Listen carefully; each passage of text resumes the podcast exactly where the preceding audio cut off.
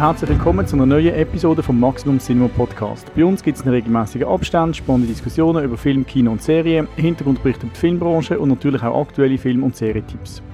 In der heutigen Folge werfen wir einen Blick auf das Programm vom Hofkino, das am 16. Juni Premiere im Landesmuseum Zürich feiert. Nachher widmen wir uns eher wildem Material. Ein paar von uns haben sich die HBO-Piratenserie Our Flag Means Death angeschaut. Dann stürzen wir uns ins Multiverse und besprechen den Film Everything Everywhere All at Once. Beenden wir den Podcast in der virtuellen Welt vom Animationsfilm Bell. Der Podcast wird präsentiert von der Allianz, wo wie mir auch eine grosse Leidenschaft fürs Kino pflegt. Mut heisst auch mal die Hauptrolle abgeben, zurücklehnen und genießen. Mein Name ist Daniel Frischknecht und mit mir vor dem Mikrofon sitzen heute der leicht angeschlagene Olivier Santo. Hallo. Die Olivia Jonamiu. Hoi. Und der Ellen Mottli. Hallo. Jo, bevor wir loslegen, hat jemand etwas gesehen, wo noch darüber reden möchte?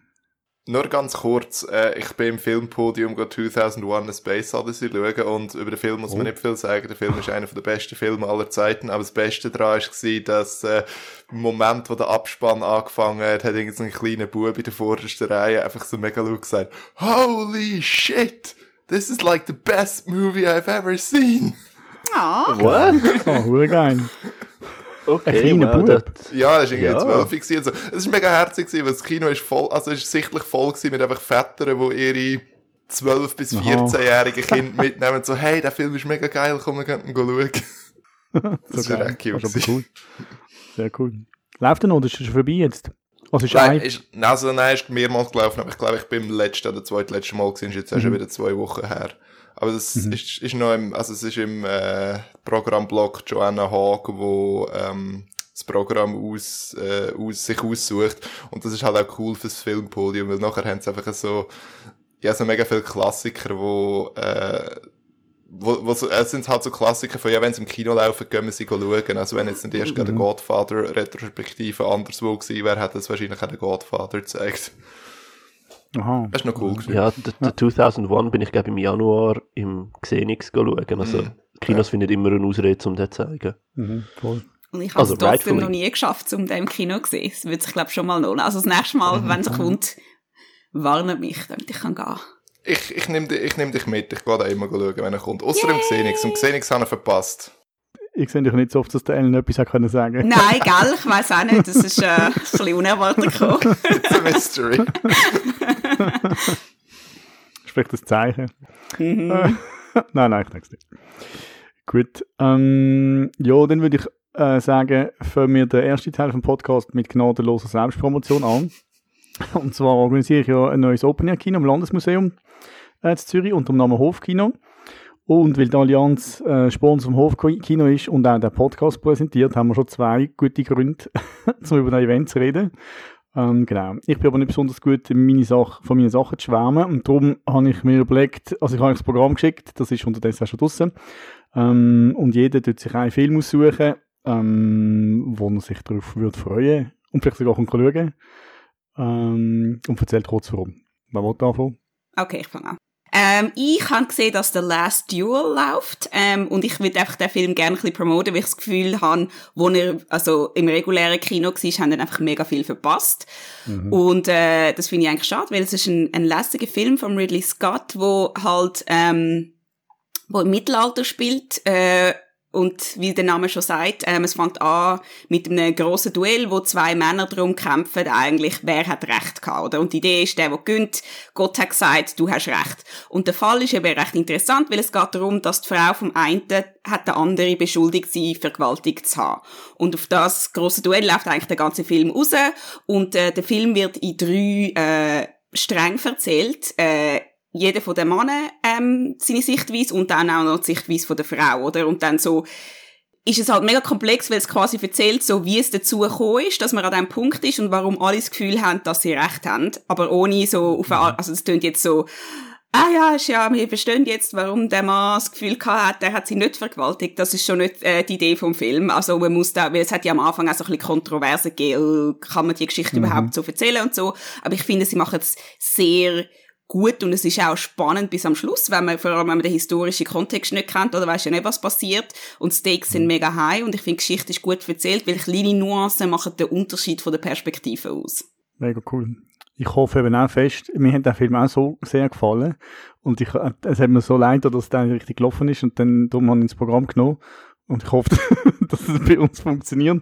Ich habe gefunden, als Abschluss ist er auch cool, so im Landesmuseum ein paar Dinge noch von der Kulisse. Oh, mega, stimmt. Von ja, stimmt. ja, mega, ja. voll. Und halt so Grossleinwand, oder? So für ein wirklich so äh, mittelalterliche mhm äh, ein Epos halt, oder? Finde ich schon, muss man ja. auf der Grossleinwand sehen. Also ich würde schon oh. noch mal schauen, wenn ich da wäre, aber ich bin leider nicht da. Aber ja.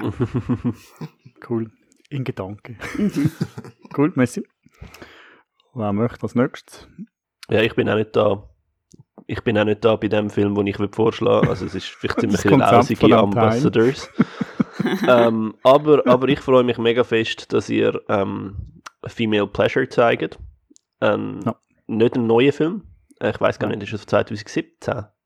Ähm, auf jeden Fall eine Schweizer Dokumentation, wo ähm, äh, äh, fünf Protagonistinnen begleitet, wo sich auf sehr unterschiedliche Art und Weise ähm, gegen, gegen das Patriarchat oder gegen einfach gegen Unterdrückung ähm, stark machen. Und es ist ein, ein berührender Film, weil ich finde, er, er, er schafft es irgendwie, also wir haben eine Protagonistin aus Japan, eine Künstlerin, die sich auf sehr witzige Art ähm, quasi mit, mit dem entgegensetzt und irgendwie eine sehr provokative Kunst macht und mit dem immer wieder aneckt und das ist sehr lustig und gleichzeitig geht es halt auch eben um, um ernstere Themen oder tragischere Geschichten wie eben ähm, eine Person, die in der katholischen Kirche ähm, äh, missbraucht worden ist oder äh, Genitalverstümmelung. Also es ist wie, ich, ich finde, wie äh, der Film schafft es mega relevant zu sein und aber andererseits gleich irgendwie zeigen, dass es halt ein, ein Fight ist, der auf so vielen verschiedenen Ebenen passiert und es ist ein Film, der mich mega beeindruckt hat und ich glaube, genauso wie der Last Duel ist es auch ein Film, wo ich das Gefühl habe, dürfte noch ein bisschen mehr Publikum verdienen und wenn das jetzt vier, fünf Jahre später passiert, dann so be it und ähm, mhm. kann ich allen ans Herz legen. Also es ist wirklich ein großartiger Film. Cool, merci. Kann ich nur dazu sagen, also der Film ist von der Melanie Winiger produziert und sie wird ähm, mit großer Wahrscheinlichkeit anwesend sein und noch vielleicht ein bisschen etwas erzählen äh, vor der Vorstellung. Na gut, es hat mich ein Wunder genommen, was der Kontext ist, aber auf jeden Fall, also so oder so, ein Film, den man unbedingt zeigen mhm. darf. Mhm. Ja. Also wir haben nicht wegen der Melanie weniger gezeigt. wir haben den ersten Film ausgesucht und dann haben wir gedacht, es wäre noch spannend, weil sie halt ja, äh, ja, etwas dazu erzählen äh, bei meinem Film habe ich zwar an dem Abend bereits äh, Kinoplan, aber es ist am, es Ist am, aber es ist am Vorabend und äh, da Open Air äh, Filme gerade im Juni ja relativ spät anfangen, könnte es also durchaus äh, klappen, dass ich dann noch komme schauen.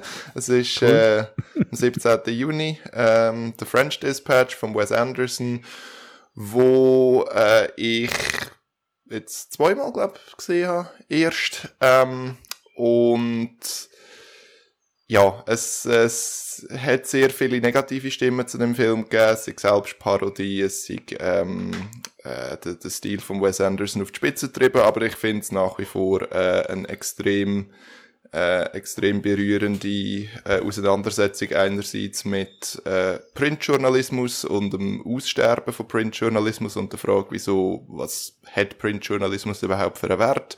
Und andererseits auch, wie so oft beim Wes Anderson, äh, sehr differenzierte Auseinandersetzung mit der Frage von Nostalgie, äh, wieso schauen wir wehmütig auf die Vergangenheit zurück und äh, was können wir aus dieser Vergangenheit äh, bergen, ohne dass wir die Fehler von der Vergangenheit wieder, äh, wieder machen. Und ja, der Film ist jetzt seit äh, längerem äh, auf Disney Plus verfügbar, aber weil es halt Wes Anderson ist, ist es äh, visuell grossartig. Darum, äh, wenn man die Chance hat, auch nochmal auf der grossen Leinwand zu schauen, dann äh, sollte man die auch ergreifen.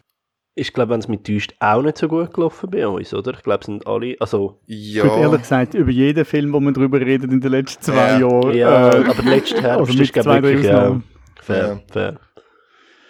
Es, ist, äh, es macht das Programmieren ein bisschen schwieriger, weil die, der Teil geht irgendwie weg. Also so Zahlen, die dich darauf stützen, ist mhm. irgendwie äh, nicht so vertraut. Also ja, einfach schwieriger als früher. Ja. Was, aber, äh, was aber auch komisch ist, also komisch, aber in den USA ist der French Dispatch ja verdammt gut gelaufen, ähm, mhm. vergleichsweise. Er ist, glaube ich, irgendwie nach der Pandemie der der Film gsi, wo pro Leinwand, also wenn es auf wie viel Geld hat er pro Leinwand gemacht, hat er glaube am meisten seit Anfang Pandemie eingespielt. Mhm. Schade, dass sich mhm. das bei uns nicht so äh, ja, niedergeschlagen hat. Ja. Ja, ich kann vielleicht noch schnell sagen, auf was ich, also ich freue mich natürlich auf jeden Film, aber auf was ich mich besonders freue, ist der Joker. Also wir haben uns überlegt, ähm, Joker ist nicht ein Film, sondern eine äh, Fernsehserie. Ähm, und wir haben die Idee gehabt, dass wir äh, äh, Joker Binge-Watching, eine Joker Binge-Watching-Session machen und alle Folgen äh, am Stück zeigen. Es geht etwa zweieinhalb Stunden. Und ähm, ich bin einfach Joker-Fan und ich habe irgendwie habe das eine lustige Idee gefunden und habe mal angefragt, ob das möglich war. Und das ist, wir haben es das möglich können machen. Und ich glaube, das könnte recht äh, lustig werden. Äh, also ja, Chuku erzählt die Geschichte von einer, von einer Walliser Polizeistation. Mehr muss ich glaube gar nicht sagen. Einfach, es ist äh, per se lustig, weil es einfach die ganze Serie auf Walliserdeutsch ist. Es hat sehr lustige Charaktere, finde ich. Ähm, und ich finde, es ist so eine es ist eine mega gute Serie. Vom Production Values ist völlig untypisch, was man sich, wenn man sich eine SRF-Serie vorstellt, finde ich, oder was ich mir vorstelle. Es ist auch schon sicher, dass es eine zweite Staffel wird geben. Ähm, ja, da freue ich mich recht auf da oben. Genau. Eine ganze Staffel, die zweieinhalb Stunden dauert. Eine Episode aus äh, der neuen Staffel Stranger Things dauert zweieinhalb Stunden. oh, Wirklich? Ja, die, die, letzte, die letzte Episode vom ersten Teil von der neuen Staffel wird zweieinhalb Stunden dauern. Zweieinhalb? Ja.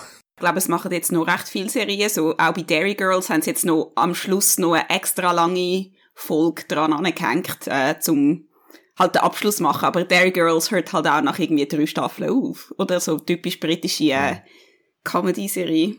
Aber ich habe es noch nicht geschaut, aber ich freue mich schon sehr drauf. Das ist recht lustig.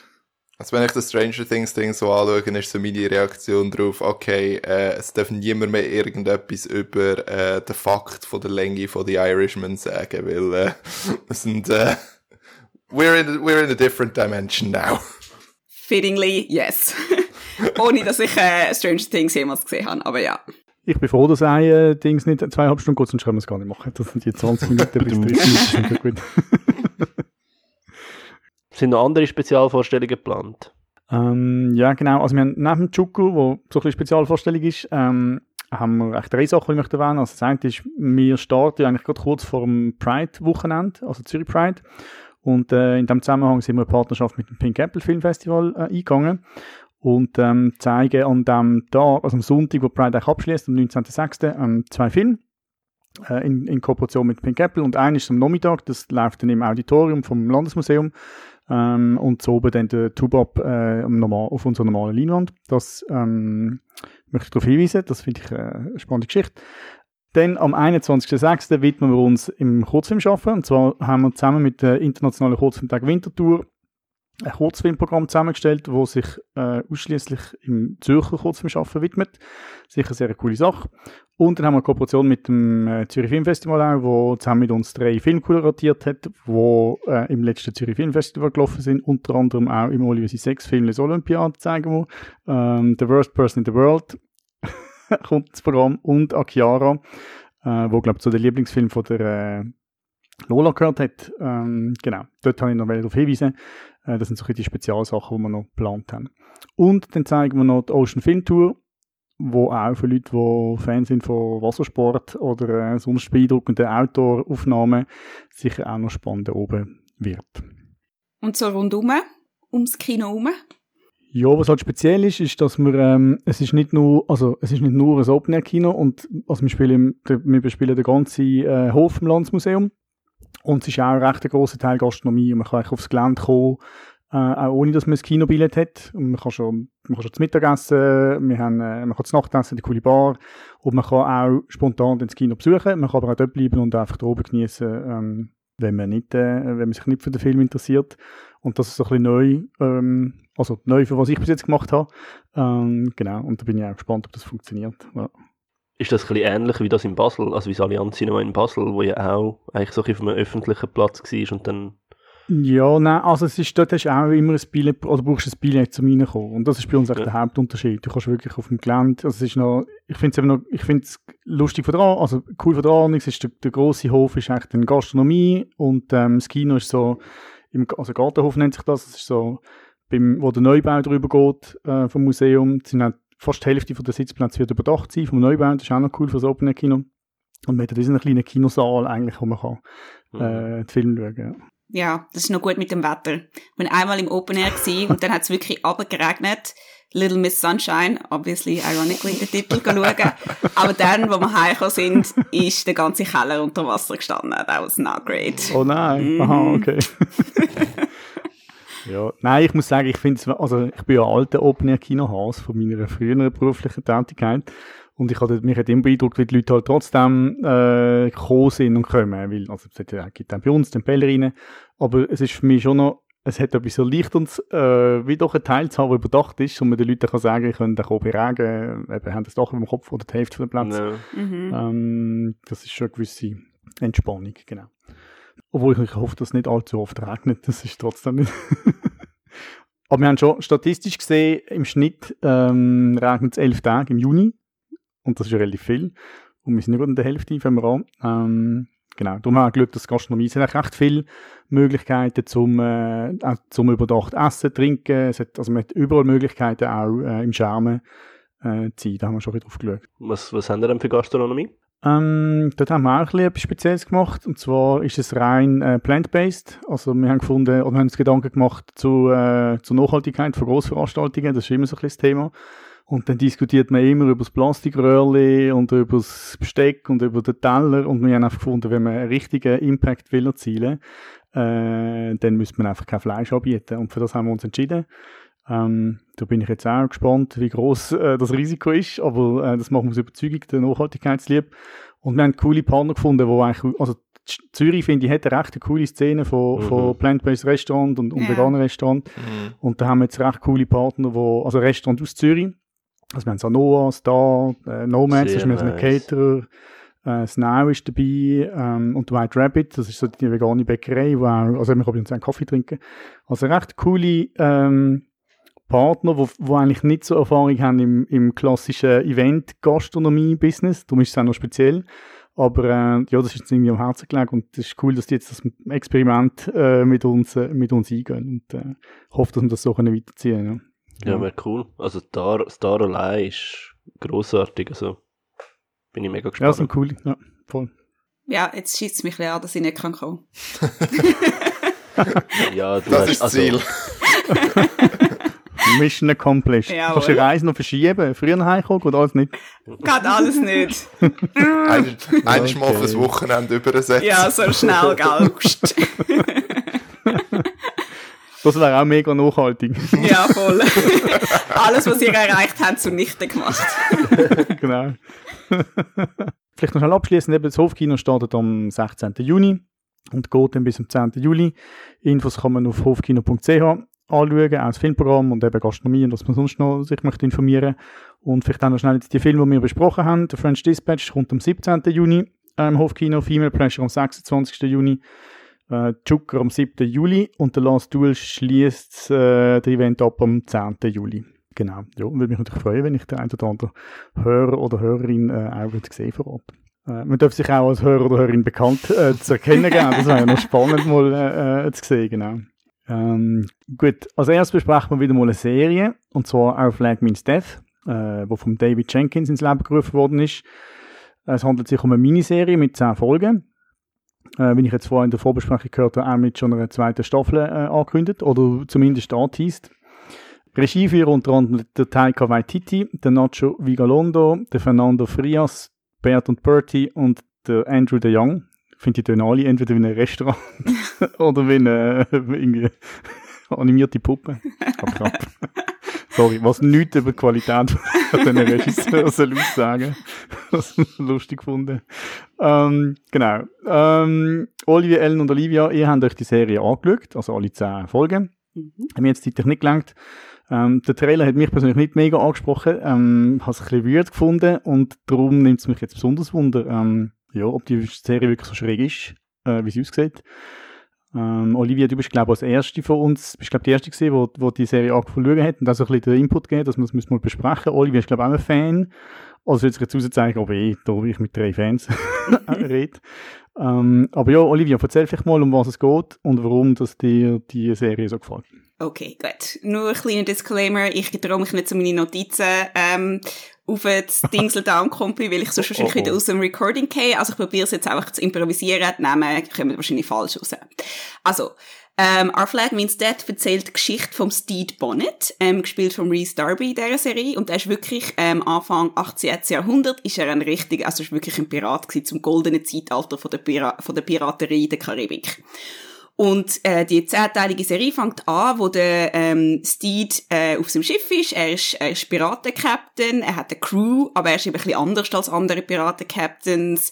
Ähm, er tut zum Beispiel nicht so gern Leute umbringen, würde es eigentlich lieber nicht machen. Ähm, er tut seine, seine Crew regelmäßig einen Lohn zahlen, oder? Damit sie eben nicht abhängig davon sind, ob sie, ob sie ein Schiff kapern oder nicht. Und er tut ihnen immer am Abend eine schöne äh, gute Nachtgeschichte vorlesen. Ähm, das kommt halt so je nachdem bei der einen ein bisschen besser an, bei der anderen ein bisschen weniger gut. Es gibt auch schon mal Gedanken zur Meuterei und etc. Und irgendwann tun sie dann auch mit der britischen Navy ähm, kommen sie ins Gehege. Aber das richtige Abenteuer fängt an, wo der Steed ähm, den Blackbeard trifft, äh, gespielt vom Taika Waititi, wo halt eben der legendärste Pirat von allen ist. Und äh, wie du gesagt hast, äh, der, der Trailer ist ein bisschen weird reingekommen vom, vom Vibe. Also es ist jetzt nicht irgendwie eine Piratenserie so mit Abenteuer oder so irgendwas. Also schon ein bisschen Abenteuer. Aber es ist eigentlich nicht brutal und so, sondern es ist mehr so eine historische Rom-Com, wo halt alle zufälligerweise Piraten sind und es geht so ein bisschen darum, zum so Konzept von Männlichkeit ähm, diskutieren. Es geht darum, zum äh, eben so Arbeitsbedingungen, äh, was, was gute Arbeitsbedingungen sind und was nicht. Und äh, das sind jetzt alles so mega ernst, aber es ist einfach eine sehr lustige Serie auch, wo ja. halt auch einen, einen romantischen Unterton hat. Genau, okay. sehr unterhaltsam. Cool. Und ich würde sagen, das ganze Ensemble ist super. Also alle Charaktere, die vorkommen, sind mhm. lustig und man, kann, man sieht überall etwas. Mhm. Okay, cool. Jemand übernehmen? Ich kann ja. nicht viel dazu sagen, außer dass es schon mal, es tönt als sicher so, dass ich es mir wieder anschaue, nach, nach dem, was du jetzt gesagt hast. Also ich kann es auch empfehlen. Ich, ähm, ich habe also ich davon gehört, wo, wo ich ähm, irgendwie gesehen dass der Restart in einer neuen Serie ist. Ich bin großer Fan von ihm seit Flight of the Concords, wo er auch zusammen mit dem Taika Waititi gemacht hat. Und dort spielt er äh, einen, Bandmanager von, von der, der, dieser Band in dieser Serie. Und, und als ich den Trailer gesehen habe, habe ich gefunden, ah, okay, er spielt so in die gleiche Rolle, einfach als Pirat. Ähm, und dann habe ich die Serie irgendwie angefangen anzuschauen. Und bin so nach den ersten zwei Folgen so zum Schluss gekommen, okay, das ist lustig ein bisschen, aber jetzt nicht großartig. Ähm, ich habe gefunden, ja, lieber eine schlechte Flight of the Concords als gar keine Serie. Und bin dann aber hängen geblieben und habe irgendwie immer mal wieder ein bisschen lachen und dann irgendwann auch gemerkt, dass die Geschichte so ein bisschen Fahrt aufnimmt, ähm, dass eben Figuren wirklich auch so ein bisschen vertieft werden.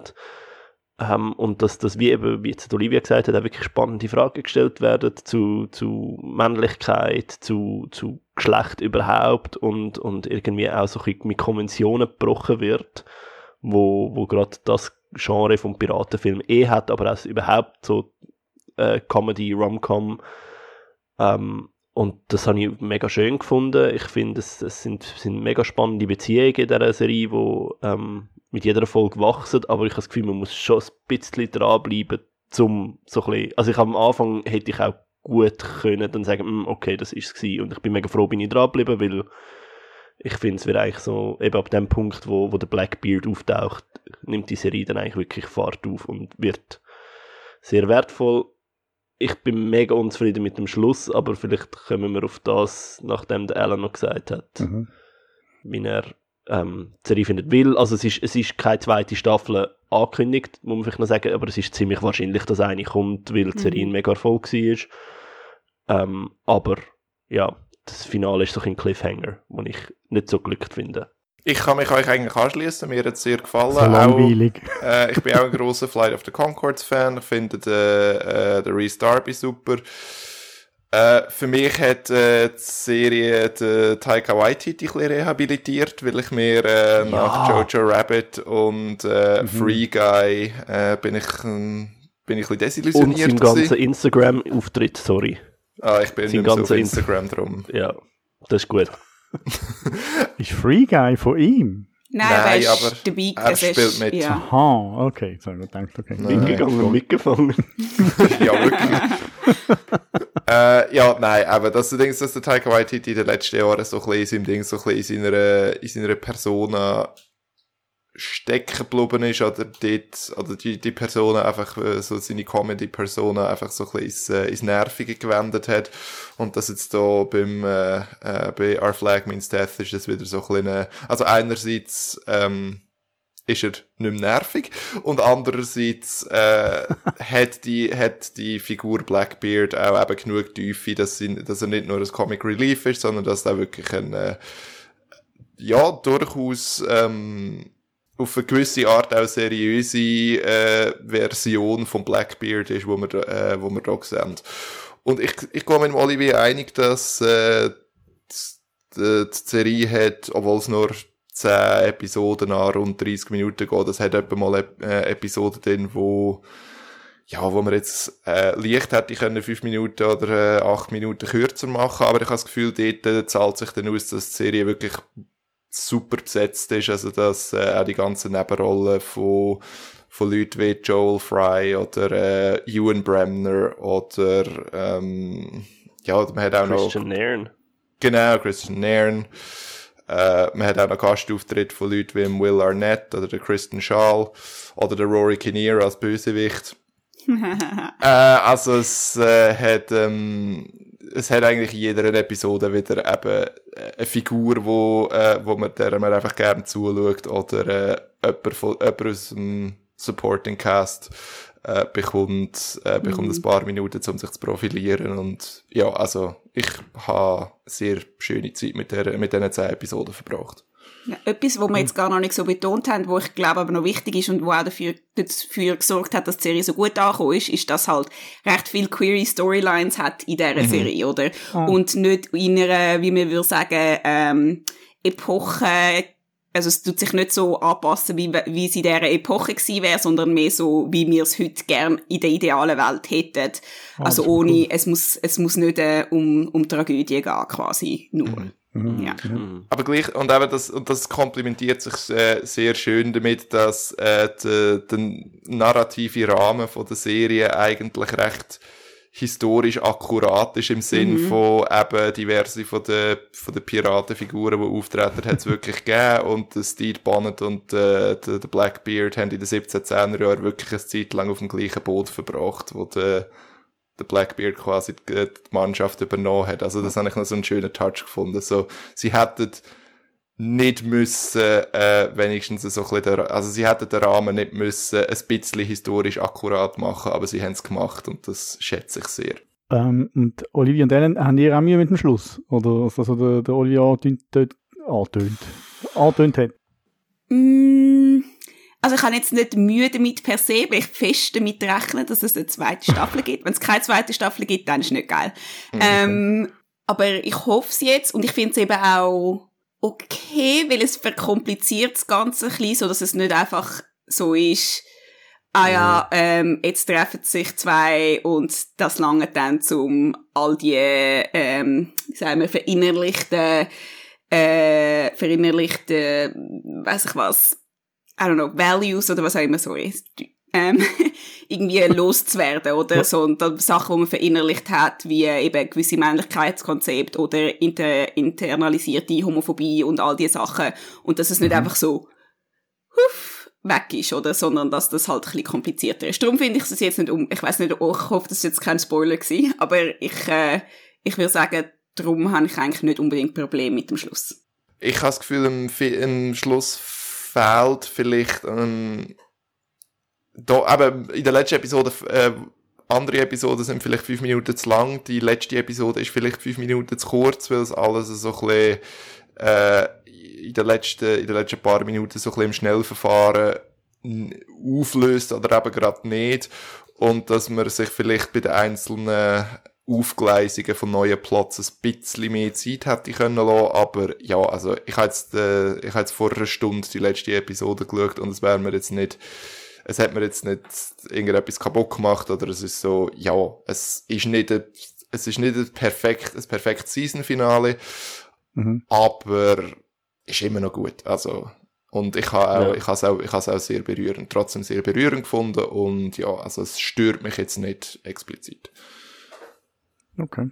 Also mein, mein Kritikpunkt, zum vielleicht noch schnell ausführen, also mhm. äh, gab vielleicht tatsächlich Spoilerungen, also Warnung, aber ähm, also es wird wie echt die ganze Reihe wird äh, Beziehung zwischen Steed und dem Blackbeard aufgebaut und anteased und eigentlich dann wirklich in der zweitletzten Folge, ähm, wie sagen wir, also küssen sie sich und gestehen sie sich die Liebe und finden es irgendwie, ähm, und, und es ist so wholesome und in dem Moment entscheidet sich dann aber der Steed dazu, ähm, quasi wieder zurück zu, zu dem, wo er herkommt, das ist vielleicht ein zu viel Detail, aber zurück zu dem, wo er hergeht, gehen und es, die, quasi die Beziehung bricht abeinander, bevor sie überhaupt hat können erzählt werden. Ich finde wie die Idee, dass sie sich eigentlich verlieren, nicht falsch. Für mich ist aber wie so, habe ich gefunden, hey, ich hätte glaube wie Erzähler ist dort noch schnell einen Breather gebraucht, der gesagt hat, so hey, die Beziehung ist kurz jetzt mal irgendwie angekommen und geht dann wieder kaputt. Und es ist eigentlich so das, versöhnliche Ende, das es gefunden hat, hat gar nicht gegeben, weil in dem Moment, wo es eigentlich versöhnlich ist, ist es schon wieder fertig. Und das habe ich wie irgendwie recht frustrierend gefunden. Mhm. Ähm, er, erzählerisch und natürlich hat es mich auch frustriert, dass jemand, der invested ist in, in die Characters und, und, klar werden sie sich wieder irgendwie finden, aber sie haben in dieser letzten Folge sich auch sehr fest wieder äh, auseinanderdriftet, weil die beiden Figuren natürlich dann komplett neue Reisen eingeschlagen haben, wo es wieder schwierig sein wird, sich zu finden, aber ähm, ich finde sicher spannend als Ausgangslage für die zweite Staffel, aber ich habe wie gefunden, so die, das versöhnliche Ding habe ich, habe ich das Gefühl, hat mir diesen Figuren schon noch schnell geschuldet und einfach erzählerisch, glaube ich, ist mir dort nachher, wie, wie der Elena sagt, einfach zu viel dann passiert oder mhm. zurück äh, zackig gegangen. Dass ich gefunden so die kurze Pause hätte ich glaube vorher noch gebraucht. Ja, ich frage mich, ob das jetzt einfach so Genre-Conventions ähm, sind, wo da kommen, oder wie, äh, so, wie, wie jeder Rom-Com, oder sie kommen zusammen und dann in dem Moment, wo sie zusammenkommen, passiert etwas, damit eben Geschichte, oder wenn sobald, mm. die Geschichte mhm. kann ja, in einer Rom-Com kann Geschichte ja nicht, also klassische Rom-Com kann Geschichte ja nicht weitergehen, wenn das Paar zusammen ist, weil dann hast du wie keine Geschichte mehr, oder? Und darum, mhm. darum muss das ja quasi passieren. Ich sehe, dass du sagst, vielleicht hättest du lieber noch ein bisschen mehr, mehr gehabt, ähm, davon. Aber ich habe das Gefühl, es gehört jetzt, es ist wie etwas, was das Genre verlangt und es hat mich jetzt auch nicht mehr, mich persönlich jetzt halt nicht mega gestört. Ja. Äh, eben, also ich glaube, wegen dem, es macht es nicht schlechter. Ich bin mhm. einfach nachher mega niedergeschlagen gewesen, weil ich das Gefühl hatte, also das Tempo, ja es ist mir nachher weit schnell gegangen, alles. Ich bin so, ich bin so erschlagen von dem, von der, von der, es, ja, das hat mich so ein bisschen, so ein bisschen angefühlt, wie wo, wo, wo Daenerys in Game of Thrones plötzlich komplett neu getötet worden ist. Ich bin so, hey, ihr macht Sachen mit den Figuren. Ja, Achtung mal. Was? Okay, red weiter, ich lasse nicht zu. Olivia hat gerade Tore zugemacht und ist bleich Ich habe nie gesagt. Der Olivia okay, ist Sportwetter Hardcore, alles. Ich habe nie gesagt, aber ist gut. Okay. Ich weiss, sorry, es ist schon Jahre her und es ist meine eigene Schuld, aber ich versuche es zu vermeiden. Alles gut, okay. Aber ich, kann, ich bin noch recht gut darum umgetippt. Ja. Okay. Olivia hat dann fast einen Herzinfarkt gehabt. ja. Anyway, ja, ich glaube, ja. äh, das hat sich angefühlt wie bei etwas anderem, wo etwas anderes passiert okay. ist. In unspecified circumstances. Got it. Aber ist gut, ich habe das nicht auf dem Schirm gehabt. Sorry. gut, dann würde ich sagen, kommen wir zum nächsten Film, den wir besprechen. Und zwar widmen wir uns einem Film, der seinem Titel ziemlich gerecht wird, äh, wie ich finde. Und zwar ist das der Film Everything Everywhere All at Once. Regie geführt haben der Dan Kwon und Daniel Scheinert wo sich als die Daniels bezeichnen. Genau, die beiden haben schon mal zusammen geschafft und zwar bei äh, Swiss Army Man. Äh, auch ein eher schräger Film mit dem Daniel Radcliffe als furzende Leiche. In der Hauptrolle spielen, äh, wie ich finde, fantastische äh, Michelle Yeoh, äh, der nicht weniger tolle Ki Hui Kwan, äh, Jamie Lee Curtis, der einzige Name, den ich richtig ausspreche, und Stephanie Schuh. Ellen, versuch mal zu erklären, um was es im Film geht. Äh, ich kann es probieren. Also es geht um, äh, wie äh, es im Moment in sehr vielen Filmen darum geht, ums Multiverse, äh, ums Multiversum. Äh, und wie kommen wir dazu? Also es fängt an mit der, ähm, es fängt an mit der Evelyn, gespielt von der Michelle Yeoh, wo zusammen mit äh, ihrem Ehemann, Waymond, äh, gespielt von Ki Hui Kwan, äh, ein Laundromat in, äh, glaube L.A. führt. Ähm, und sie ist äh, nicht so zufrieden mit ihrem Leben, er ist nicht so zufrieden mit, äh, mit ihrem Leben und zu allem Überfluss äh, steckt ihr Waschsalon auch noch in äh, äh, finanziellen bzw. steuerlichen Schwierigkeiten.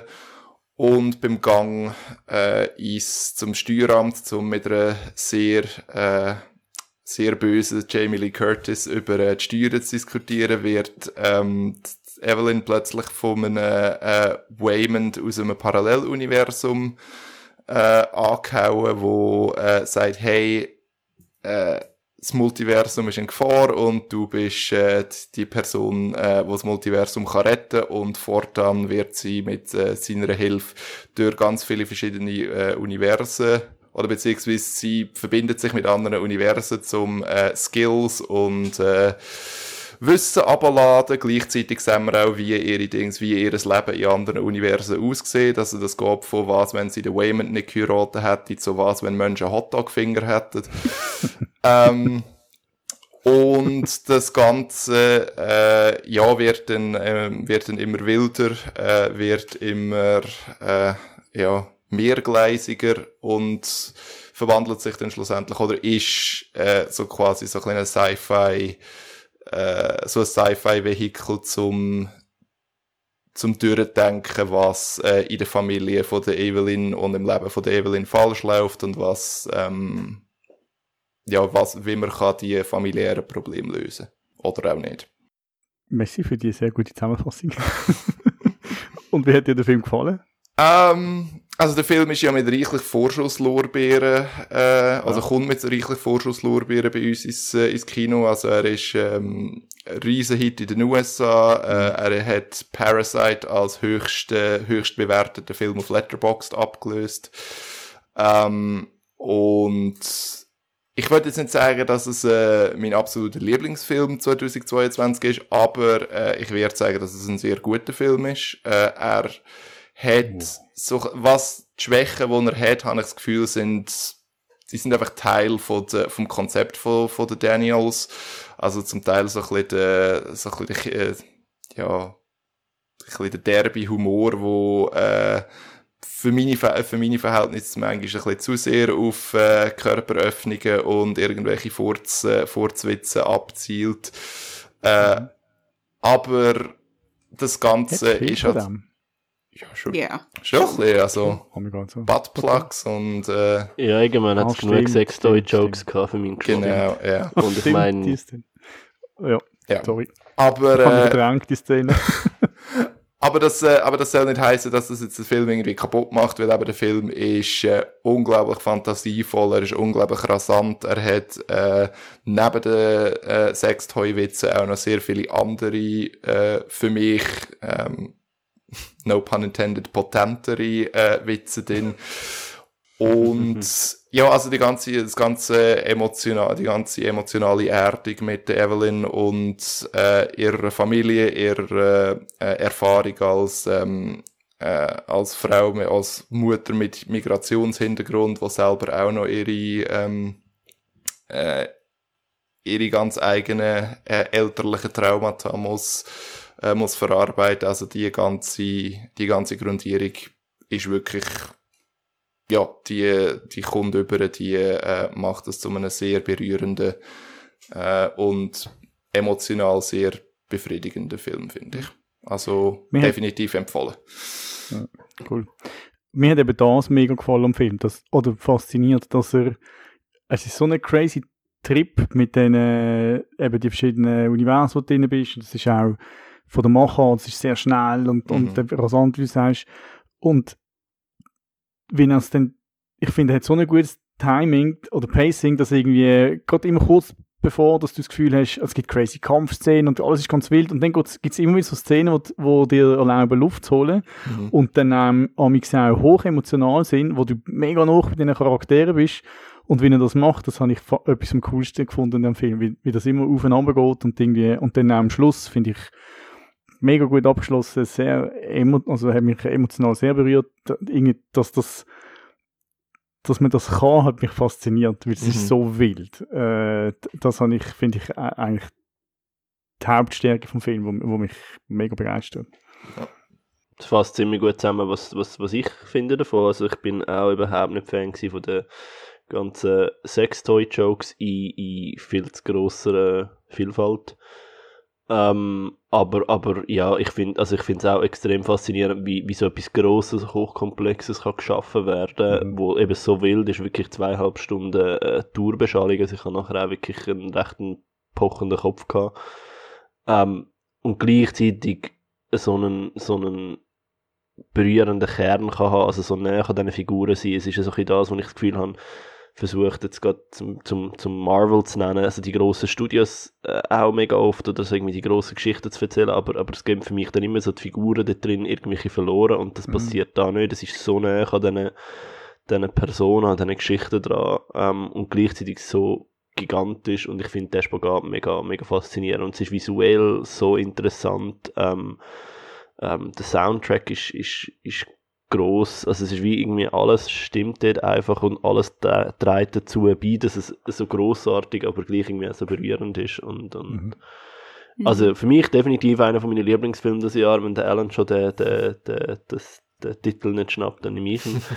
ähm, ja, also mich, mich hat er mega geflasht. Und, und wo ich dann eben irgendwie auch nachgelesen habe, dass, also ich weiß natürlich auch nicht, wie schön fest das jetzt PR-Tag ist, aber dass irgendwie fünf Leute oder VFX hauptsächlich beteiligt sind und dass sie wirklich mega ja, viele Practical Effects drin haben. Also es ist wirklich praktisch kein oder sehr wenig CGI und wenn dann wirklich auch immer geschafft mit irgendwie echten Aufnahmen und mit, also mit mhm. irgendwie Sachen, was sie dann gefilmt haben und Projektionen und so. Ähm, ja, ich finde, das spürt man irgendwie. Also, klar, man kann, nicht, man kann, man kann jetzt wie die Version, wo der Film mega CGI-Budget hat, nicht sehen, aber ich glaube schon, dass man es dem Film mega angespürt, dass es irgendwie echt ist, dass es, dass es irgendwie äh, es hilft handwerklich mal, ist. Ja. Mhm. ja. Mhm. Und, und, und das, das, ja, schätze ich mega. Also für mich ist das. Und, und, ah ja, genau, sorry, was ich noch sagen muss, das ist jetzt einfach noch nicht ganz vorgekommen. Ki Hui Kwan, ähm, wir kennen alle und lieben alle aus Indiana Jones 2 und The Goonies, aber habe ich nicht gesehen. Und jetzt ist er einfach wieder da. Und spielt einfach alle an die Wand. Also nein, spielt nicht alle an die Wand, sie spielen alle sich. Niemand ist an der Wand. Ähm, alle sind in der Mitte. spielen alle super, finde ich. Aber er ist also, groß und ich denke einfach so, hey, und der ist jetzt einfach, wie viele Jahre ist das her? X Jahre nicht, nicht wirklich rum und kommt jetzt zurück und gibt so eine Performance und ah, die Welt ist ein besserer Ort. Ja. Ähm, oh. ja. Also ich finde, also ich finde Schauspiel ist generell sehr gut, aber ich finde es mhm, auch bei ihm beeindruckend, weil ich habe ihn das letzte Mal als kleiner Bub gesehen und habe mir nicht zweimal überlegt, was macht er heute, muss ich ehrlich mhm. sagen. Und, und, und jetzt kommt er zurück und findet, ja, hättest du das gescheiter überlegt? Und du bist so, ja, okay. ähm, ja. ja, ich finde es äh, sehr cool, dass der Film das Konzept von dem äh, Multiverse ernst nimmt und sich überlegt, was heißt das, oder wenn es ein Multiverse gibt und du weißt, dass es ein Multiverse gibt, oder? Mhm. Weil andere Filme sind einfach so, stoppen dort so, aha, look, das ist die gleiche äh, Figur, aber sie hat rote Haare da. Wow, krass. Und ich finde, der Film überlegt sich mehr so, so die existenziellen Fragen, was, was das aufwirft. Ähm, und und eben das ist dann halt auch das, was, was der Film interessant macht, finde ich. Und dann halt die existenzielle Frage von, von, also eben von Multivers kommt dann wieder zurück zum engen persönlichen Familienkreis. Und ich meine, es hat Szenen gegeben, wo so, halt so Mutter-Tochter, ähm, ja. Diskussionen gehabt hat und ich habe einfach gedacht, da hat das mich sehr emotional berührt, muss ich sagen, und da habe ich mir auch überlegt, so, ich bin ja keine Mami, aber wenn ich jetzt eine Tochter hätte, was würde ich alles machen für sie, oder? Es hat mhm. mich also schon, also, es hat mich mitgenommen und es hat mich auch zum, zum, zum Denken gebracht und mhm. das habe ich lästig gefunden, aber äh, ich muss sagen, wie der Olivier bin ich auch, also ich bin wirklich erschlagen gewesen, nachdem ich aus dem Film rausgekommen bin. Also es ist, es ist recht viel zum Aufnehmen. Ja. Ich hatte so eine lustige Situation gefunden. Also ich finde es eh immer schwierig. Also wir sind alle zusammen in einem, im Screening gesehen, wo wir den Film schauen können.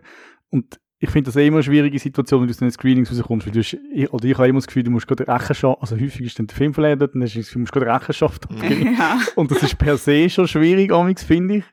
Ähm, und dort sind wirklich alle auf der Dose auf Stoß gestanden. Du hast gemerkt, es sind alle so einen vollen Kopf, weil der Film einem so, äh, also man trifft einfach ab. Habe ich noch lustig gefunden. Also es ist wie noch, mm. noch krasser als sonst gesehen, habe ich gefunden. Mm Und es ist jetzt auch cool, ich habe euch auch nicht können lesen. Also ich finde es jetzt mega cool. Mir hat der geflasht, der Film, dann schon. Und ich habe wie bei unsicher gesehen, ob, ob wie es euch gegangen ist, weil alle so draussen gestanden sind. Also ich meine, ich habe ihn lässig gefunden, aber ich würde ihn jetzt nicht als einer von meinen Lieblingsfilm das Jahr wahrscheinlich. Ich weiß nicht. Ich bin schlechte Liste, vielleicht, vielleicht am Schluss vom ja. Jahr schon. Aber es, es ist cool gewesen, spannend gewesen, hat mich zum Denken gebracht, hat mich emotional berührt. Aber mhm. ich habe jetzt nicht so mega das Bedürfnis, um gerade nochmal schauen, zum, will, zum schauen, was sonst noch drin ist. Weil ich meine, es hat ja, ich bin sicher, wenn du nochmal schaust, siehst du noch ganz viele Sachen, ja. die dir beim ersten Mal nicht aufgefallen sind. Aber ich habe jetzt wie nicht so mega das Bedürfnis, um das zu machen. du gehst natürlich kein In the Heights. Ja, das muss ja, man schon das, sagen. Das muss man schon sagen. Die Liga, das reichen aber auch noch wirklich ganz, ganz wenige Filme. aber er geht schon, er kommt schon, er kratzt schon an der. Ja, ähm, ist Okay, benennen wir, einfach, benennen wir einfach unsere äh, End-of-Year-Episode, wo wir unsere Lieblingsfilme äh, vom Jahr beschreiben, den In the Heights Awards um. genau. Gute Idee. Mhm. Gute Idee. Ja, nein, ich, also ich wollte nur sagen, mir, mir geht es ganz, mir geht's gerade anders. Ich freue mich mega darauf, den wieder zu schauen und ich, das ist, glaube ich, so eine, ich habe die Filme gerne, wo einem, äh, also das klingt so blöd, weil einem reinziehen. Ich finde, bei mir hat einen Effekt gehabt, wo er fährt an und dann wird es crazy und dann kommst bist mega in dem Flow drin. Ich habe also an so eine Inception müssen denken, wo es auch so dann Dings gemacht hat bei mir und ich fand, okay, jetzt bin ich voll drin und nachher nimmt es die mit und das finde ich, das Gefühl habe ich mega gerne und es ist wieder mal ein von diesen Filmen, wo ich mich gefreut habe. Und diese Filme kann ich eh immer wieder schauen, weil ich einfach äh, mich gerne in das Gefühl versetzt, weil ich das gerne habe, ich in dem Gefühl bin, wenn ich einen Film schaue. Und ähm, ich freue mich sehr darauf, den wieder zu sehen. Noch mehrmals, glaube ich. Weil's, also ja, und eben, weil es, auch, es gibt tausend Sachen zu entdecken, oder? Das ist mhm. ein Wahnsinn, was was passiert. Ne? Ja. Mhm. Ich hoffe, dass er nicht ähm, die Leute abschreckt, wo, also ich finde, so der Trailer macht es recht gut, aber eben das, das Feine, was ja mega cool ist, ich glaube, es ist nicht, äh, äh der muss jetzt nicht nur äh, Sci-Fi-Fan-Ding äh, oder, oder ähm, das spezi die spezifische Zielgruppe ansprechen. Mhm. Ich hoffe, dass auch andere Leute den Film schauen und das ist, glaube ich, eine schwierige Aufgabe, habe ich das Gefühl, äh, das anzukriegen, weil man vielleicht sich abgeschreckt fühlt, ich weiß nicht. Also ich hoffe es für den Film. Ja, also definitiv eine Empfehlung von uns allen. Mhm. Ja. Ähm, der Film kommt am 16. Juni äh, in Deutschschweizer Kino und er läuft am 6. Juli auch im Hofkino. da sich schon mal schauen. Genau, gut, super. Ja, machen euch ein Bild, egal wo. Ja, nach dem Multiverse widmen wir uns nochmal einem Film, äh, wo Menschen unterschiedliche Identitäten können annehmen können. Ähm, und zwar mal das, und das mal in einer virtuellen Welt. Wir haben das Bell vom Mamoru Hosoda angeschaut. Ähm, ich habe mal geschaut, was er sonst noch für Film gemacht hat. Und ich bin auf andere Animationsfilme gestoßen, bin aber dort in dem Fach nicht so Dings. Aber ich glaube, er hat noch einen gemacht, Olivier, wo er, wo er äh, sehr bekannt dafür ist, oder? Ähm, ja, Mirai. Mirai war für einen Mirai. Oscar nominiert und ist auch sein grösster Erfolg. Bis okay. jetzt, bis Bell. Ich glaube, die sind jetzt okay. etwa gleich erfolgreich. Ja. Ellen, der Olivier ist stimmlich angeschlagen wegen seiner Covid-Erkrankung. Äh, erzähl mal, um was es in Bell geht und ob dir der Film gefallen hat. Äh, ich gebe mir das Beste. Äh, also ich glaube, so das, ähm, äh, das einfachste, die einfachste Art und Weise, wie man äh, den Film kann zusammenfassen kann, ist, es ist ein, äh, äh, es ist quasi eine Adaption oder eine neue Interpretation von Die Schöne und das Biest, einfach im Internet. äh, und um es ein bisschen, äh, um es ein bisschen spezifischer machen, also die ähm, Protagonistin ist äh, Zuzu, äh, 17-jährige äh, Schülerin und die hat seit dem äh, Tod von ihrer Mutter ist sie ähm, sehr verschlossen. Sie hat auch ihr Hobby äh, Singen und Komponieren äh, hat sie aufgegeben, weil sie nicht mehr, äh, weil sie sich nicht mehr traut oder weil sie nicht mehr kann äh, ja, singen. Also äh, ganz am Anfang versucht sie es eines und nachher muss sie kotzen. Äh, aber äh, sie lebt in einer Welt oder in wahrscheinlich so einer näheren Zukunft, wo die ganze Welt auf einem äh, Virtual Reality äh, sozialen Netzwerk ist, wo man sich äh, eine andere äh, oder eine leicht andere Person kann aneignen und sie äh, sie macht das und äh, wird durch das zum Internet äh, Musikstar, äh, The Bell, wo ja, einfach ein, äh, um die ein riesen Hype äh, entsteht, auch weil sie, äh, auch weil niemand weiß, wer sie in Wirklichkeit ist.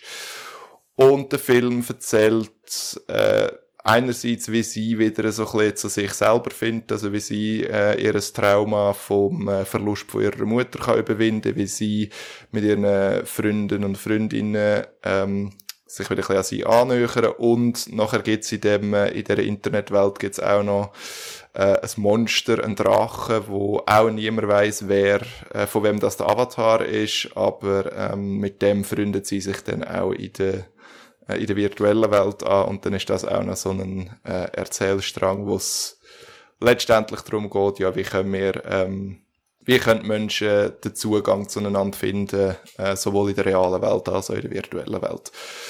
Äh, ich habe den Film zweimal gesehen. Einmal äh, am Locarno Film Festival, äh, wo ich recht übermüdet war und am Abend in einer relativ späten Pressevisionierung war.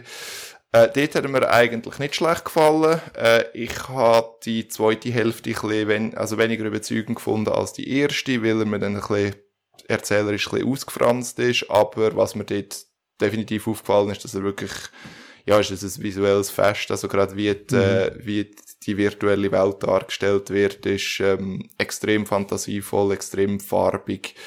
Ähm, Bild und Ton auch fast so ein bisschen wie bei Everything Everywhere. Ähm, einfach überwältigend. Jetzt, wenn ich nochmal geschaut habe, bin ich ein bisschen ernüchtert, muss ich sagen, weil zwar, vielleicht liegt es daran, dass ich ihn nicht mehr auf der Grossleinwand gesehen habe und dort die visuelle Kraft entsprechend ein bisschen dämpft war. Wobei ich immer noch finde, er sieht, er sieht grandios aus, also mhm. er ist ein äh, wirklich äh, visuell starker Film.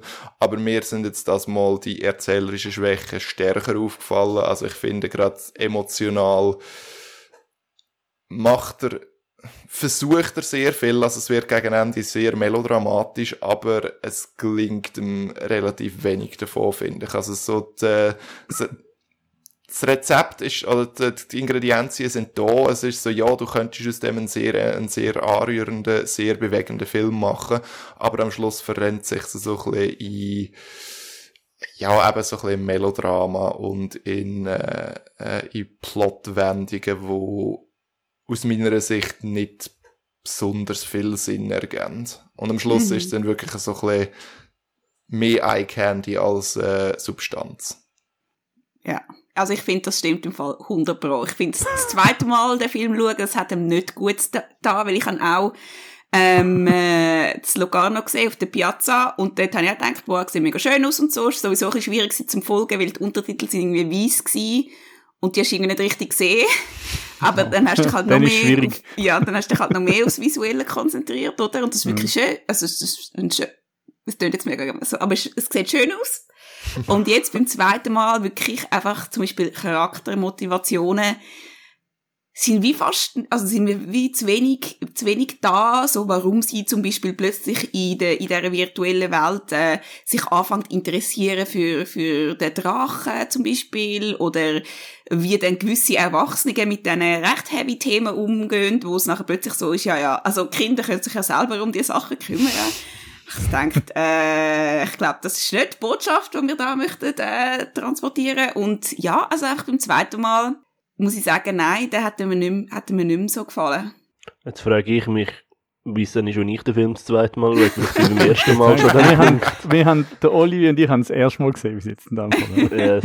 Oder erst einmal gesehen. Ja, ich habe jetzt auch, also eben, gell, ich bin natürlich hart angeschlagen und nicht zurechnungsfähig und darum ist meine Meinung so wie, nein, ähm, ich habe seine letzten vier Filme gesehen und es ist für mich so etwas, was sich bei ihm mega durchzieht. Also ich, ich bin, ich, ich, er wird immer abgeführt, all seine Filme irgendwie sind grandios und darum glaube ich, irgendetwas macht er schon gut. Vielleicht bin wirklich ich einfach das falsche Publikum. Ich habe wie halt immer das Gefühl, er wird extrem viel, er wird immer komplexer und, und, und, und eben wirklich mehr Themen ansprechen in seinen Filmen und verliert durch das dann irgendwie so ein Kontrolle über alle. Also es ist so wirklich das, das, was, das, was du jetzt gesagt hast, Olivia. Ich, ich kann mich für die Motivation von dieser Figur nicht können ähm, also ich habe das nicht können nachvollziehen. Mhm. Ich habe irgendwann auch das Interesse dieser Figur verloren. Ich bin aber bei all seinen Filmen immer, wenn, denke ich mir immer so, wenn ich mir das pitchen würde, würde ich sagen, ja, mal, es nicht nach einer guten Geschichte irgendwie. Für mich scheitert es immer an der Umsetzung. Also ich finde jetzt auch da in diesem Film werden Themen angesprochen, wo ich finde, hey, eigentlich schön, dass die irgendwie Raum bekommen und eigentlich auch interessant erzählt.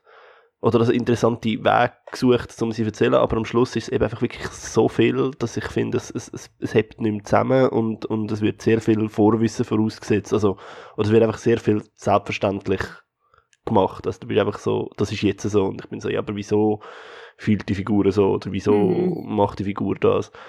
und ich bin auch am Anfang... Ja, eben, also, also, also wirklich so ein bisschen, wieso, wie, wieso wieso die Figur jetzt eben zum Beispiel plötzlich dann in dieser Welt inne ähm, sich so interessiert für, für, für den, den Drachencharakter oder wie sie Empathie wieso die empfindet. Ihre ja, Papi sagt so das, er sagt, wegen dem Tod von ihrer Mami ja, aber das wird nicht erzählt. Hat sie viel ja. Empathie und gespürt das. Wie? Das, das, ist, das ist nachher ein Weg, um das zu kitten. Dass am Schluss ja, nachher so das sagt... wirklich der letzte Satz, das muss ich nochmal sagen. Ja, also es ist, ja, das okay. ist, und ich, ich, eben, ich glaube, es wird einfach viel zu wenig erzählt mm. von dem, weil er dann schon wieder interessiert ist am nächsten Ding. Also dann geht es schon wieder um die Superheroes, die irgendwie auch noch böse sind und auch Macht wollen in dieser Welt rein. und dann geht es wieder darum, dass sie eigentlich noch die Freundschaft hat mit der, äh, wo sie eigentlich der, ihre, quasi ihre neue beste Freundin wird oder so. Also es sind wie so, es werden so viele Geschichten erzählt und sie hängen irgendwie wie nie, nie zusammen und durch das wird es so ein mega fragiles mhm. Ähm, und ich, ja, ich, eben, ich, ich, ich, ich mag eigentlich, was er macht, aber ich bin jedes Mal gleich irgendwie ernüchtert. Also ich finde auch visuell ist der Film wirklich sehr cool. Es gab für mich so eine richtige Paprika auch, von der, von der Bildgewalt. Ähm, also ich weiß ja, also als ich, als ich angefangen habe, ich glaube, die erste Szene kommt halt, ist wirklich so eine bildgewaltige Szene, wo ich so gesagt oh, okay, mhm. cool. Mhm. Und dann, ja, yeah, I should have known. Ich sage so, äh. Aber, ähm, ja, und ich finde jetzt bei dem Film, das hat er bei mir auch schon gemacht, lernt er für mich ein bisschen zu fest auf 3D-Animation. Also, wo dann quasi einfach drüber, äh, drüber quasi 3D-Modell, wo, wo quasi 2D aussieht, aber halt so mit Kamera. Es sind einfach sehr smoothie, kleine Kamerafahrten. Ich finde, mhm. ja, ich bin jetzt halt ein bisschen old-fashioned. Ich habe halt schon gerne Animationen, die noch so ein bisschen handgemacht aussieht. Aber das ist mehr so ein Personal Taste. Mhm. Aber das ist, glaube ich, die Zukunft weil es günstiger ist und machbar. So. Mhm. Ich finde krass bei der Animation, dass so der, die beiden, also das, das mega Paprika ist äh, crazy Ding, wo mega cool ist, aber dann hat es auch Szenen oder Bilder, die ich zweimal muss anschauen muss, die so realistisch gemacht, also ausgesehen mhm. und, und, und perfekt. Ich habe das cool gefunden, die, äh, die, die, unterschiedlichen, also nicht unterschiedlichen Stil. Ähm, ja. Ich weiß nicht, kann man das jemand confirmen, aber ich glaube, er hat Hilfe gehabt bei den Hintergründen von Cartoon Saloon, wo glaube mitgeholfen ah. hat bei den Hintergründen ah, ja, in dieser 3D-Welt. Warte, ich schaue gerade Müssen es aber nochmal schnell anschauen. Und das, also das Cartoon Saloon ist ein Studio hinter Wolfwalkers. Ja. Und das finde ich eigentlich, das ist jetzt vielleicht weiss, das finde ich der interessanteste Aspekt vom Film. Aber nein, das finde ich spannend, weil ich finde, wie cool, dass dort so Kollaborationen entstehen. Mhm. Also der Alan gibt mir den Daumen auf und es stimmt. Fact-Checker. Ähm, das finde ich cool, dass so Kollaborationen entstehen, was halt in der Zeit also zwischen Pixar und Ghibli war, ist, dass so, so internationale Kollaborationen äh, entstehen und dass man sich dort wie irgendwie so ein bisschen unterstützt, mhm. anstatt irgendwie seine eigenen Brötchen backt. Und das finde ich noch mhm. cool. Also Dani, verteidigt den Film. Jetzt muss ich wieder an. Nein, also ich habe den Film eben auch nur einmal geschaut, auf einem kleinen Bildschirm und ich habe, das, ich, also ich habe definitiv Lust, ihn nochmal zu schauen, jetzt halt umgekehrt auf einem grossen Bildschirm ähm, oder auf einer Leinwand. Ähm, mir hat der Film sehr gefallen. Also ich höre, oder ich verstand, was ihr sagt, ich finde es jetzt schon aber ich habe also ich habe mega gerne Melodrama. Ich habe das Schluss, der geht bei mir aber bei Butter. Da kommen Tränen und ich finde das mega und es ist äh, hoch emotional. Mir hat es sehr gefallen und ich finde so Kern, das stimmt, es sind viele verschiedene Sachen. Aber er hat schon das Thema auch heutige, weiß nicht, oder die heutige Zeit wo man irgendwie mit Identität muss, kämpft oder man, man versteckt sich in einer virtuellen, hinter einer virtuellen Identität, hat aber die gleichen Probleme wie immer und, und beschäftigt sich mit dem und ich finde das finde ich, zeigt der Film noch recht cool, weil es, eben, man wechselt ja im Film auch zwischen, den, also zwischen der Realität und der virtuellen Welt ähm, und halt zeigt die Probleme, eben in jemanden verliebt sie man sich nicht getraut oder generell unsicher sein ähm, und das finde ich, hat mich, habe ich noch cool gefunden, das hat mich auch bewegt oder auch zum Nachdenken gebracht. Ähm, ja. ja, ich habe das Gefühl, jetzt, wenn ich so spüre, hat mir viel besser gefallen, gefallen als euch. Ja, schon. Äh, Dani, darf, ja. ich dir, darf ich dir äh, zwei Filme, zwei andere japanische Animationsfilme oh, empfehlen, äh, wo, ja. wenn dir Bell gefallen könntet, und ich finde die beiden besser als Bell, also vielleicht okay. äh, wäre das ein super Favorit von dir. Also einerseits Your Name vom äh, Makoto Shinkai, ja. äh, der ist, glaube ich, auf Netflix, wenn es mich nicht täuscht. Äh, der ist auch so ein bisschen, also halt nicht Internet, aber er hat so etwas Übernatürliches und ist auch so eine mhm. äh, Teenager-Geschichte. Und das andere ist äh, A Silent Voice von der Naoko Yamada.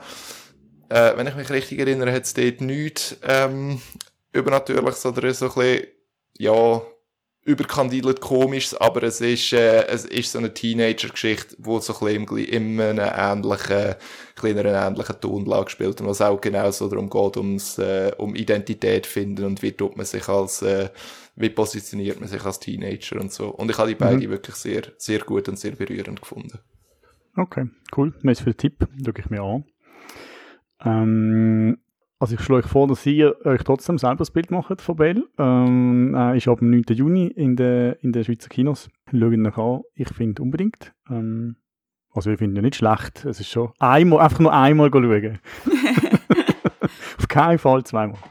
Ja, und einfach auch, weil Anime ähm, im Schweizer Kino leider viel zu selten ist und ich finde es ja, mega cool. Ich finde, das muss man wirklich jetzt auch nochmal schnell mhm. rausheben, dass das Film mhm. Copy den Film bringt, weil es ist nicht ein Miyazaki, der ein Selbstläufer ist, sondern es ist wirklich äh, tricky und ich finde es mega cool mhm. und ich hoffe, dass sich das bewährt, weil ähm, ja. ja Indie-Animation hat es echt schwer in der Schweiz.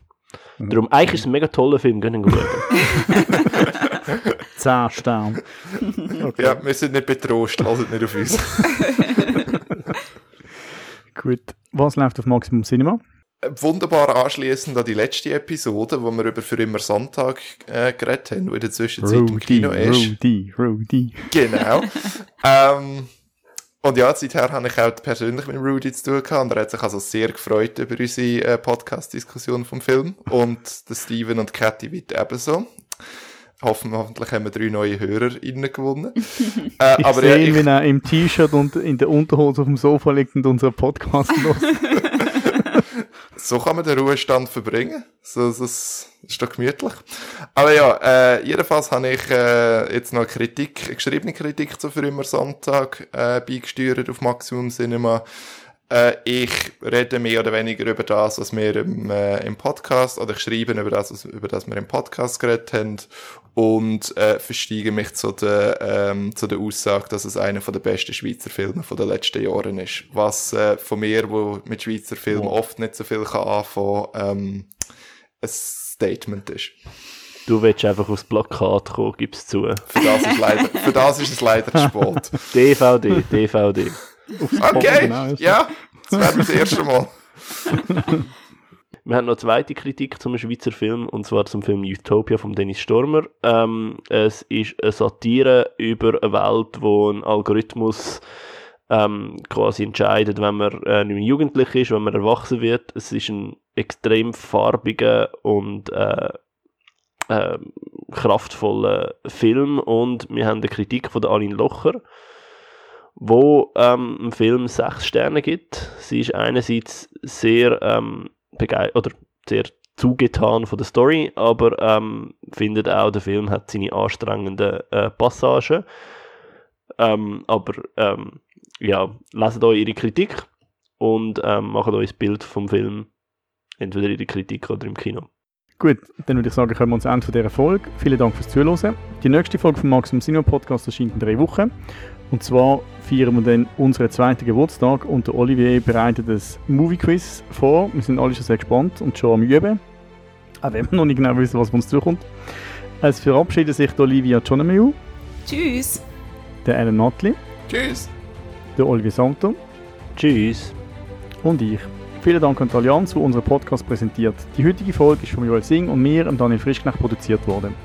Wenn mir dir gefallen, bewerte uns mit Sternchen oder abonniere uns in der Podcast-App von deinem Vertrauen. Wir freuen uns auch, wenn du uns deine Freundinnen und Freunde empfiehlst. Alle Infos und auch bisherige Folgen findest du auf maximumcinema.ch podcast. Ciao!